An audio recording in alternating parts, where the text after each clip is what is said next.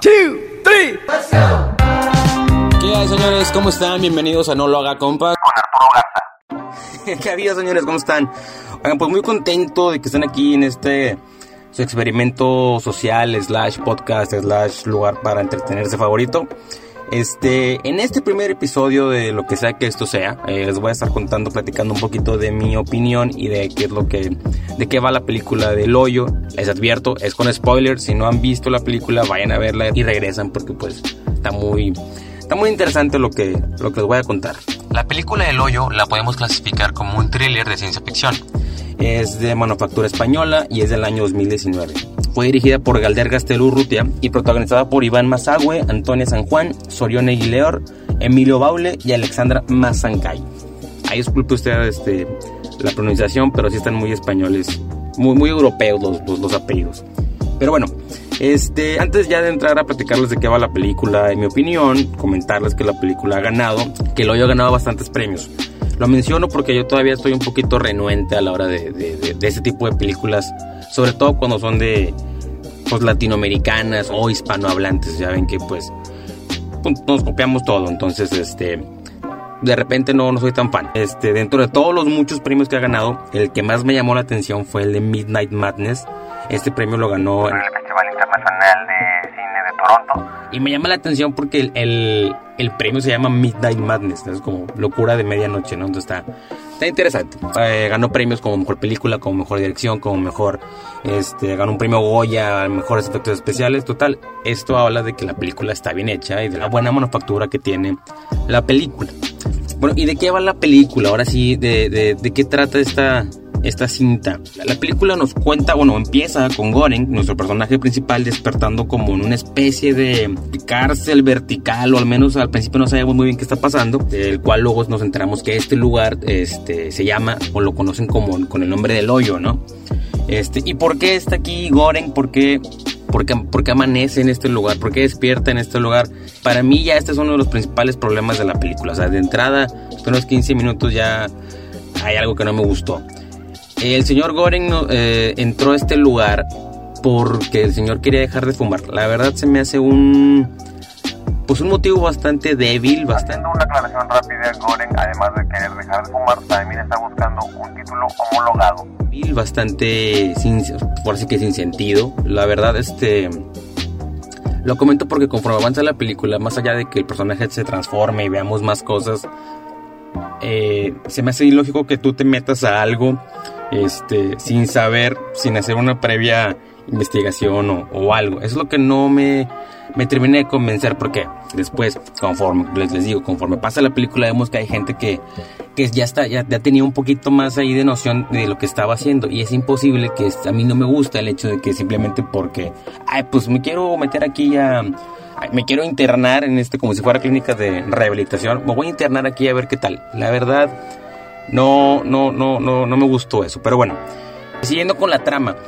Eh, Goren despierta, les digo, en este lugar. Eh, se da cuenta que tiene un número grande en uno de los lados, de la, en una pared de la, de la cárcel, del, del, cuarto, el cual creo que es el 48 o el 30 y tantos, no me recuerdo bien.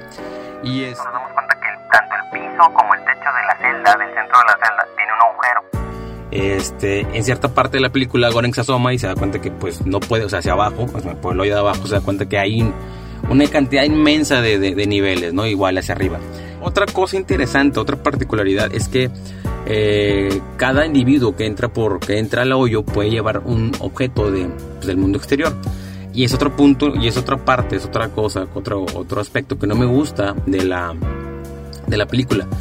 Eh, nos damos cuenta que otros prisioneros que están ahí llevan armas para defenderse o llevan cosas un poco más útiles. El señor Goren simplemente lleva un libro, lleva el Quijote, que por ahí luego comentan que hacen la, la comparación de, de Goren con, con, con, Don Quijote, porque en cierta parte son medio soñadores o quieren como causar revoluciones, ¿no? Entonces, este, por ese aspecto lo, lo comparan. Pero bueno, ok. Conforme avanza la película, vamos entendiendo un poquito las reglas de este lugar. Descubrimos que que existen 333 niveles o pisos en, en, este, en esta cárcel.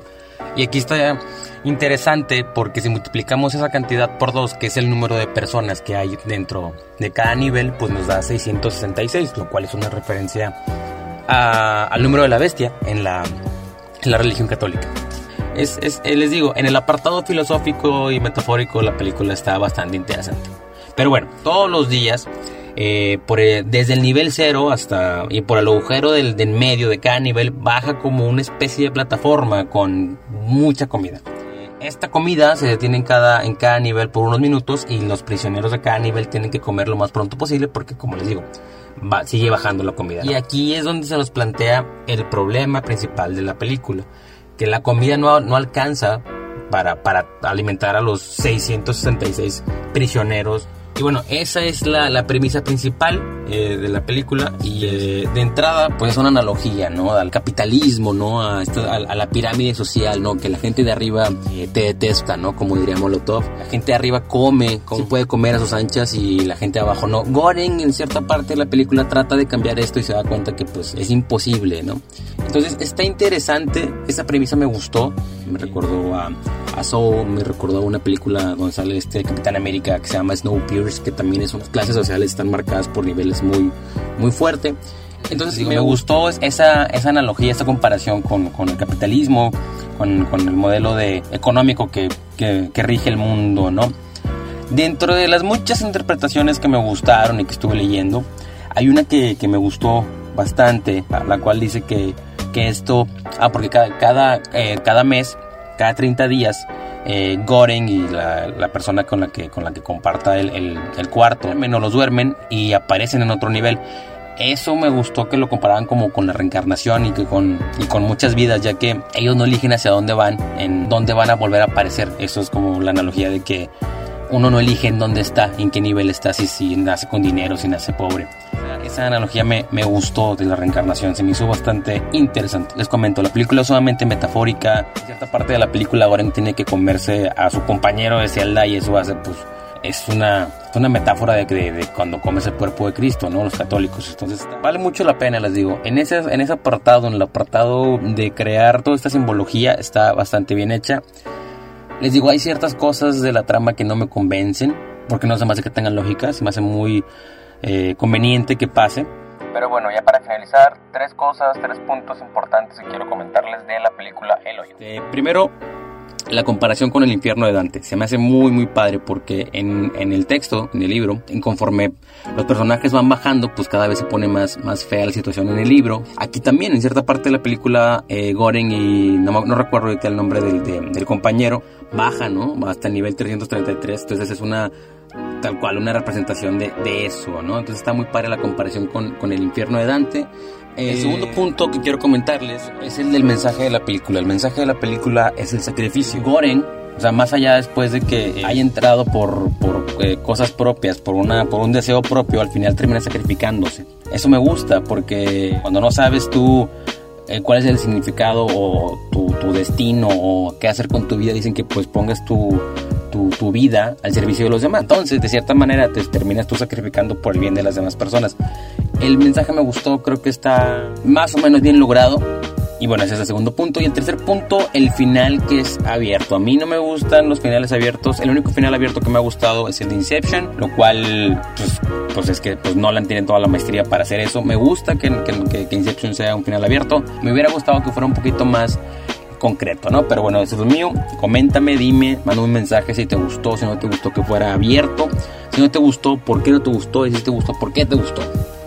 En conclusión, la película El Hoyo es un rotundo hágalo, compa. Tiene muy buena producción, tiene muy buena, muy buena dirección, muy, buena, muy buen guion. Vale mucho la pena clavarse un poquito en los detalles eh, de la película. Y bueno, de calificación le ponemos 8.9 Arturos, 8.9 compas de 10 compas. Y bueno, pues muchas gracias y nos vemos en, nos escuchamos en el siguiente capítulo de No lo haga compa.